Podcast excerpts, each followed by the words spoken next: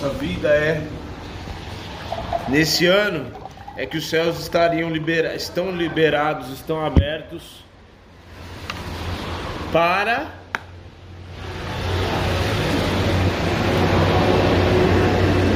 para dar livramento do seu povo.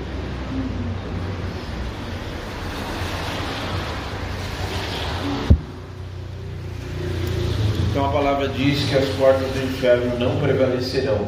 Não é que vai não não prevalecerão contra a igreja. Não vão prevalecer.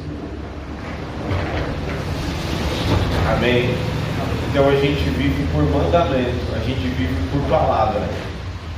A gente não, a gente não vive segundo os achismos, segundo as ameaças. A gente não vive segundo aquilo que o mundo, aquilo que Satanás quer mandar recados. A gente não vive dessa forma. A gente vive por mandamento e a gente vive pela palavra. Amém? Em nome de Jesus. Abra sua Bíblia em Salmo 1. Vai ser aqui? Não, pode deixar aqui.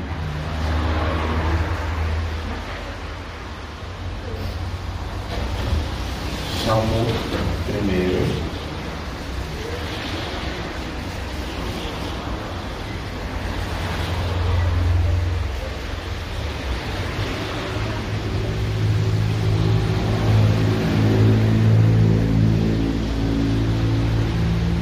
Salmo 1.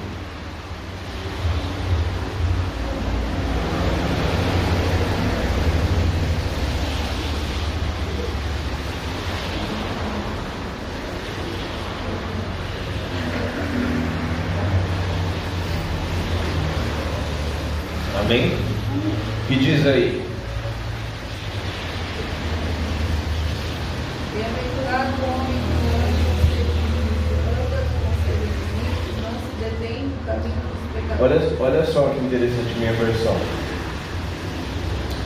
Abençoado com felicidade é o homem que não segue o conselho dos ímpios, não se deixa influenciar pela conduta dos pecadores, nem se assenta na reunião dos zombadores.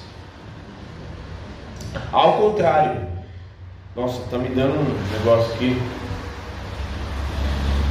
Sua plena, ao contrário, sua plena satisfação está na lei do Senhor e na sua lei medita de dia e de noite. Ele é como árvore plantada à margem de águas correntes e dá fruto. Olha só, tem resultado, a vida dele dá fruto. À margem das águas, águas correntes, dá fruto no tempo apropriado e as suas folhas não murcham. Ele não envelhece, ele não se cansa. Tudo quanto realiza, prospera. Até aí.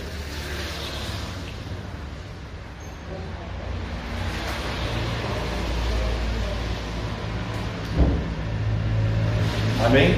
Senhor, nós te agradecemos, nós consagramos a Ti a nossa vida. É, que o Teu Espírito nos conduza a viver uma vida na Tua presença.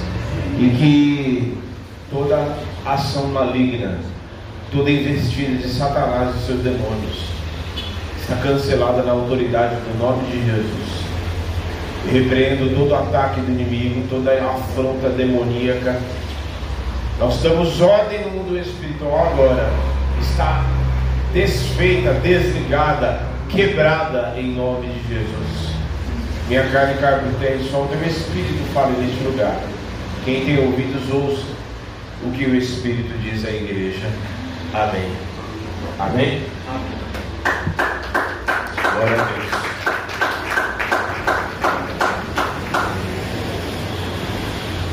Amém.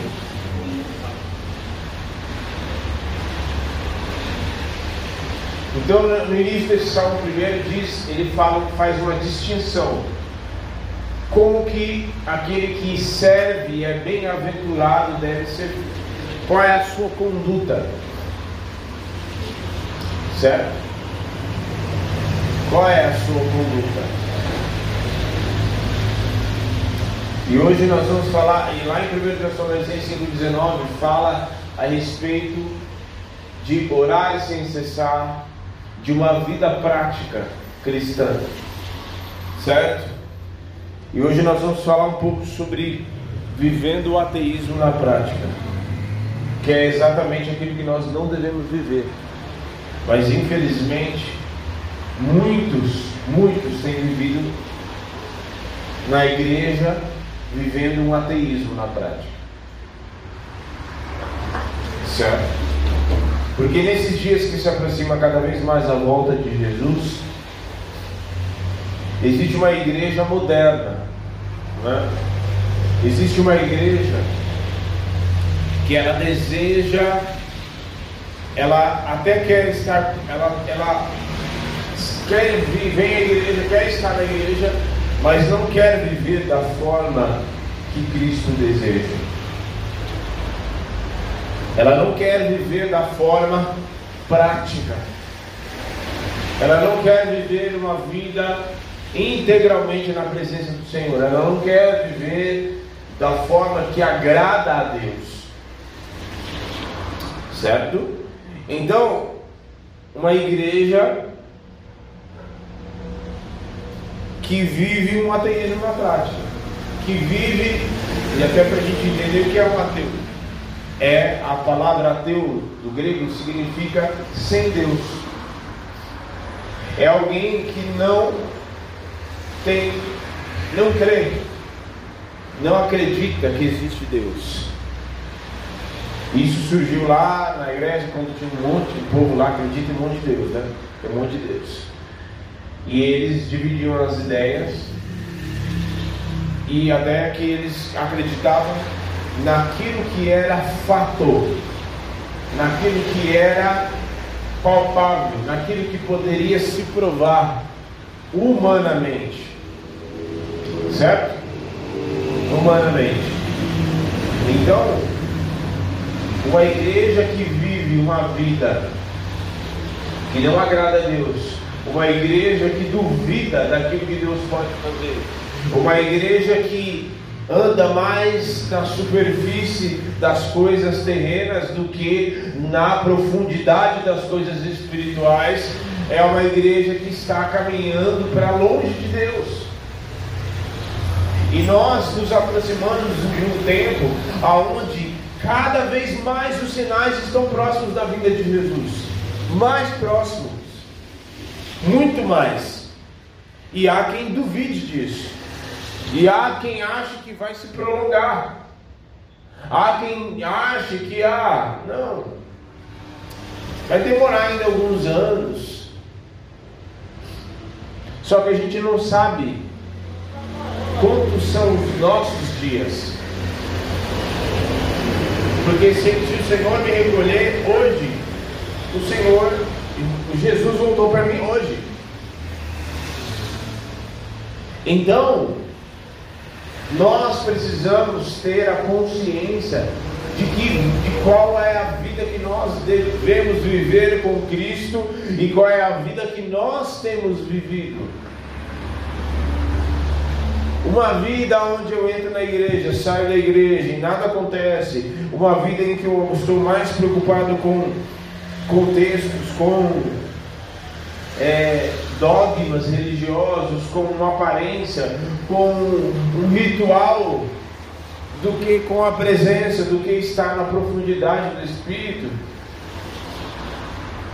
Nós precisamos mergulhar mais.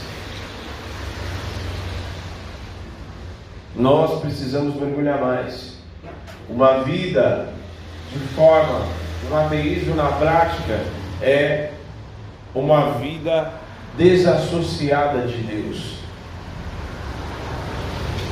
E talvez você olhe assim para dentro de você e diga assim, mas pastor, peraí, eu estou aqui na igreja, eu estou andando na palavra, eu estou buscando a Deus, eu estou andando, procurando fazer as coisas da maneira certa e tal, mas eu quero te dizer que as coisas não acontecem do nada.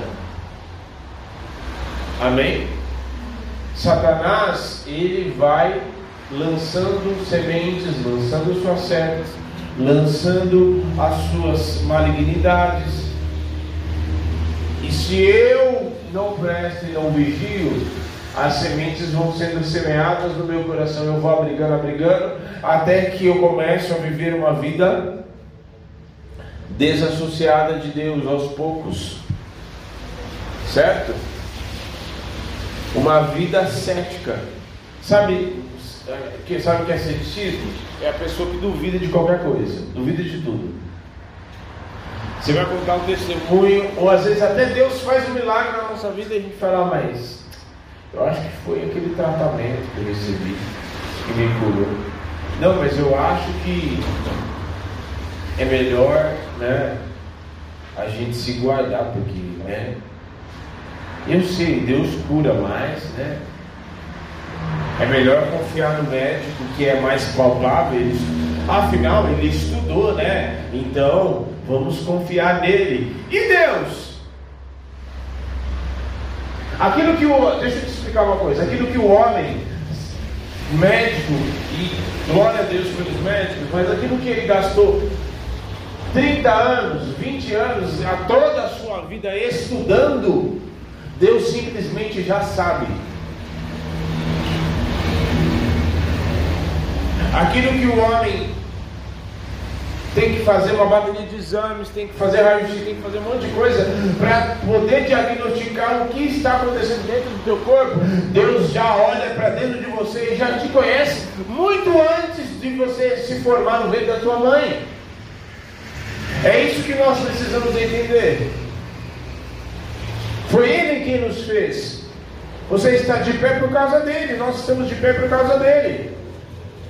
Então, essa onda muitas vezes de ceticismo, de incredulidade, que vem querer semear, sabe? E o humanismo, aquela coisa meio filosófica que começa a relativizar tudo, a relativizar pecado, a relativizar, sabe, até a própria palavra, e querer colocar em xeque, em dúvida, até a própria palavra que nós temos recebido. Nós precisamos prestar atenção nisso, porque isso é um terreno que está sendo preparado para a vinda do anticristo.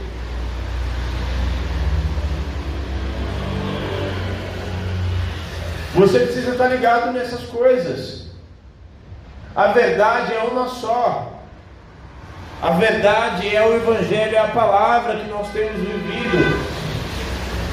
E bem-aventurado é aquele que não se detém no caminho dos pecadores, nem se aceita na obra dos escarnecedores. Antes do seu prazer está na lei do Senhor. O seu prazer não está nas coisas terrenas, está na lei do Senhor. E este é bem-aventurado. O homem não é bem-aventurado quando ele ganha o carro do ano, ou quando ele ganha muito dinheiro. Não. Ele é bem-aventurado quando o seu fruto permanece. Quando ele dá fruto. O texto diz que ele dá fruto na estação própria. O que é isso? É que enquanto ele não está dando fruto, está sendo regado, ele está sendo preparado, ele está sendo forjado, ele está sendo provado para no tempo devido ser aprovado. Ele está sendo muitas vezes humilhado, mas não humilhado pelos homens, mas ele está se humilhando na presença do Senhor, se quebrantando, como diz no próprio texto em 1 Pedro 5, humilhado debaixo das onipotentes mãos do Senhor, e ele no devido tempo vos exaltará. Então, enquanto ele não está dando fruto, ele está sendo preparado, preparado, até que no devido tempo ele dá fruto na estação própria.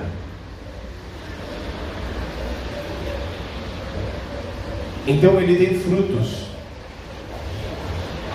Ele tem frutos. Ele tem fruto. Então, nesses dias é muito triste o que nós temos vivido.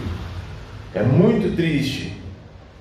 Porque as pessoas tendem, a gente, é, se você não prestar atenção, é, a gente vem uma onda para você querer questionar até mesmo aquilo que é sobrenatural.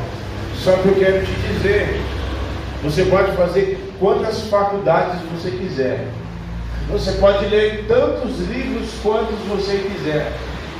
Você pode adquirir tantos quantos conhecimentos você quiser, fazer a palestra e o curso do coach que você quiser, mas eu quero te dizer, coisas espirituais se conferem espiritualmente.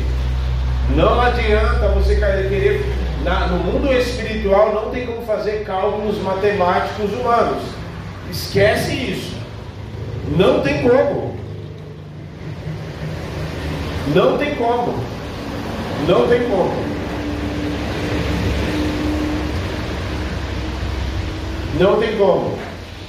Porque então, aí eu vou te pedir uma conta, você me dá conta de como que um pai de família, ganhando cerca de 400 e poucos reais na época que eu ganhava, sustentar uma casa com três crianças, uma esposa e mais dois adultos. Me explica. Que conta é essa? Conta não bate. Materialmente falando, não bate. Como que cinco pães e dois peixes alimentam mais de cinco mil homens? A conta também não bate. Está entendendo? Então, nós precisamos entrar num novo nível espiritual. Sair da nossa cabecinha muitas vezes oca e falar assim: Senhor, abre a minha mente. Eu não quero entrar nessa onda de ateísmo, dessa filosofia humana, de querer fazer conta com as coisas do, as coisas do céu. Não, as coisas do céu não se faz conta. Porque se você fosse fazer conta, nenhum dos milagres que você viveu até hoje você teria vivido. Ou tem alguém aqui que não viveu milagre? Todos vocês aqui viveram coisas com Deus.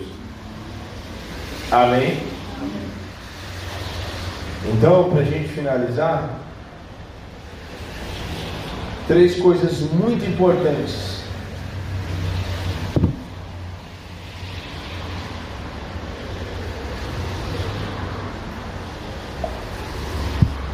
Uma igreja, ela não pode ser relativa. Uma hora pode, outra pecado pode. Não, mas Deus entende. Tira essa, essa frase do teu vocabulário. Deus entende. Não. Quem não está entendendo, Deus entende. Quem não está entendendo é você. Pelo amor de Deus. Não, eu vou fazer assim porque Deus entende. Não, eu vou deixar de entregar aqui porque Deus entende. Não, eu vou fazer isso aqui. E aí vai sempre usando essas coisas como desculpa.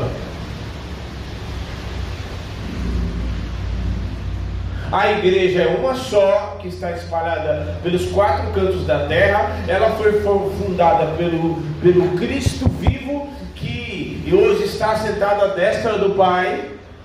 Ele que fundamentou a igreja, ele é o fundamento e é o cabeça da igreja. Amém? A verdade, ela não é relativa, ela é absoluta e ela é a verdade que liberta e que tem libertado a minha vida e a sua vida. Amém? Amém. A verdade nunca será mentira.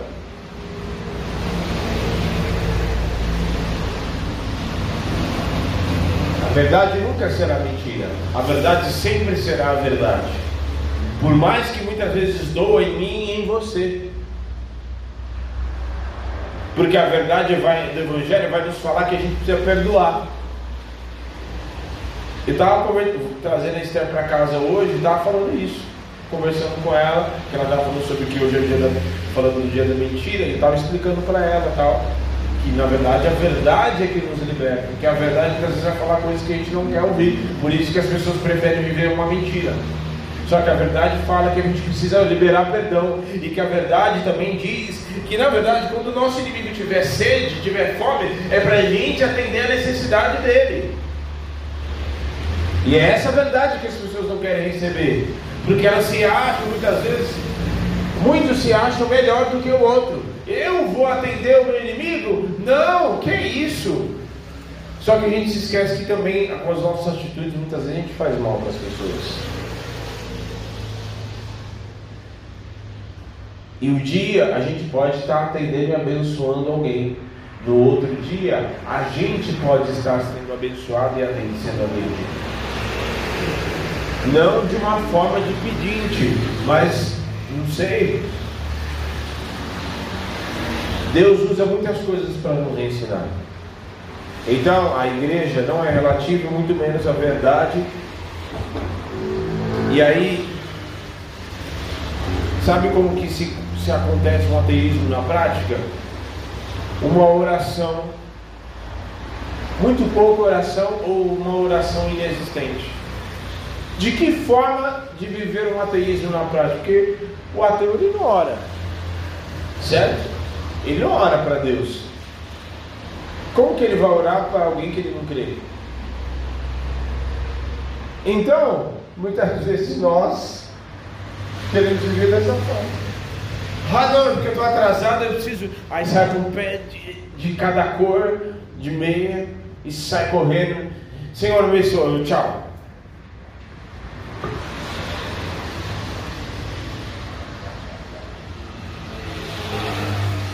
A igreja precisa orar. Orai sem cessar. E não apagueis o espírito. Note que sempre a palavra oração está sempre acompanhada ou antes ou depois do Espírito Santo. De que forma de que tem de se acender e pedir o Espírito Santo mais do que através de uma oração? E psicologicamente é comprovado que a oração alivia e alivia o estresse psicologicamente. Sou os psicólogos atestam, a medicina diz que a, a oração é, acalma e faz bem para a saúde mental e espiritual de um ser, de uma pessoa. Segunda forma de não de viver no ateísmo, não lendo a Bíblia. Você sabia que de todas as pessoas foi feita uma pesquisa, de todas as pessoas que vão à igreja, foi feita uma pesquisa lá nos Estados Unidos. De todas as pessoas que vão na igreja, apenas 37% das pessoas leem a Bíblia todo dia. Os outros restantes, de vez em quando, uma semana, cada. Triste. De 100% de pessoas, todas as pessoas, apenas 37%, menos da metade. Como que eu vou crer como que eu vou saber como que eu vou viver uma vida no Espírito? Como que eu vou andar com Deus? Como que eu vou andar no Espírito, viver uma vida sem conhecer aquilo que eu creio? Como que eu vou crer em algo que eu não conheço? Está entendendo? Então, o ateu ele vai ler a Bíblia não quer. Ele não crê.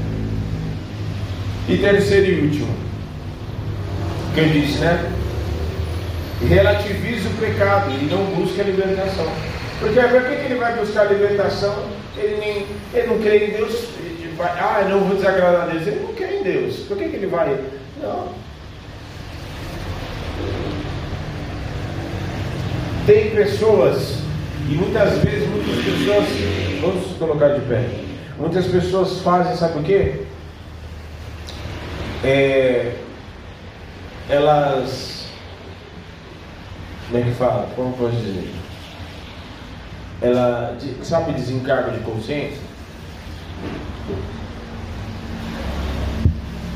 O desencargo de consciência é o seguinte: as pessoas fazem uma, uma coisa relativamente boa para querer tapar o sol com a peneira, para querer é, tirar o peso da consciência das obras malignas que ela faz, entendeu? Então, é, eu vou dar a obra de caridade, vou dar para os pobres, eu vou fazer uma obra de caridade, porque na verdade só para tapar aquele sol com a peneira que eu faço, né? E é, né, trair esposo, ou então é, bato, ou então xingo, ou então maltrato as pessoas, ou então piso, né? Então as pessoas relativizam. Não, o próprio Jesus disse que eu não quero misericórdia, eu não quero sacrifício. O Senhor se agrada muito mais de obediência do que de sacrifício. Amém? Por isso, vamos viver uma vida no Espírito. Vamos viver uma vida não vivendo um ateísmo na prática, que é viver uma vida longe de Deus. O, a própria palavra ateu, sem Deus. Né? Sem Deus. Como que se vive uma vida sem Deus? Ué, não buscando a Ele. Não orando, não lendo a Bíblia, relativizando o pecado e não buscando a verdadeira libertação. Ah, não, não é comigo. Ah, não, isso aqui não tem problema. Ah, não, Deus entende. Ah, não, isso aqui não tem problema. Ah, não, isso daí, essa oração, esse... não, curado, não foi curado, não. Ele foi no médico e tomou remédio. Ah, não, isso é cura. Não, isso aqui, não, isso aqui é dinheiro. Não, eu trabalho e Deus me dá. Não, eu trabalho e eu ganho, na verdade. Está entendendo? Levante suas mãos. Senhor, em nome de Jesus, nós oramos e declaramos que nós não vamos viver uma vida relativista, uma vida que não é uma verdade absoluta. Nós não vivemos uma mentira. Nós não andamos na mentira. Nós andamos na verdade, que é Cristo que nos liberta. Nós andamos na verdade. Nós não andamos na mentira. Nós não andamos na falsidade. Nós não andamos numa vida desassociada do Senhor. Mas nós cremos naquele que nos tirou das trevas para a maravilhosa luz. Nós cremos naquele que morreu na cruz, mas ressuscitou ao terceiro dia. Nós cremos, nós cremos no sobrenatural. E os céus estão abertos e nós cremos na tua palavra. E vamos andar na profundidade da tua palavra e na profundidade do Espírito também. Em nome de Jesus. E nós declaramos: nós não vamos viver um ateísmo na prática, mas nós andaremos na profundidade do teu Espírito. Porque se o anticristo e Satanás está preparando a volta do anticristo, ou a vinda do anticristo, nós como igreja estamos buscando, nos aprofundando cada vez mais no Espírito, estamos nos aprofundando cada vez mais em oração, na leitura, na busca da tua palavra, em viver a tua palavra, em renunciar o pecado, em renunciar as vontades da nossa carne e nos encher cada vez mais, para que sejamos avivados para aguardar a volta do nosso Senhor e Salvador, em nome de Jesus. Amém. Amém.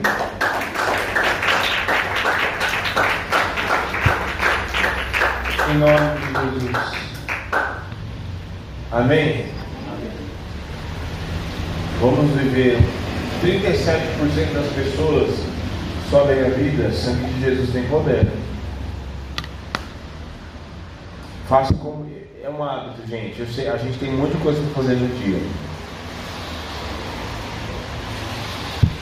Sabe o que você faz? Acorde mais cedo, ore, leia a tua Bíblia, faça o teu devocional.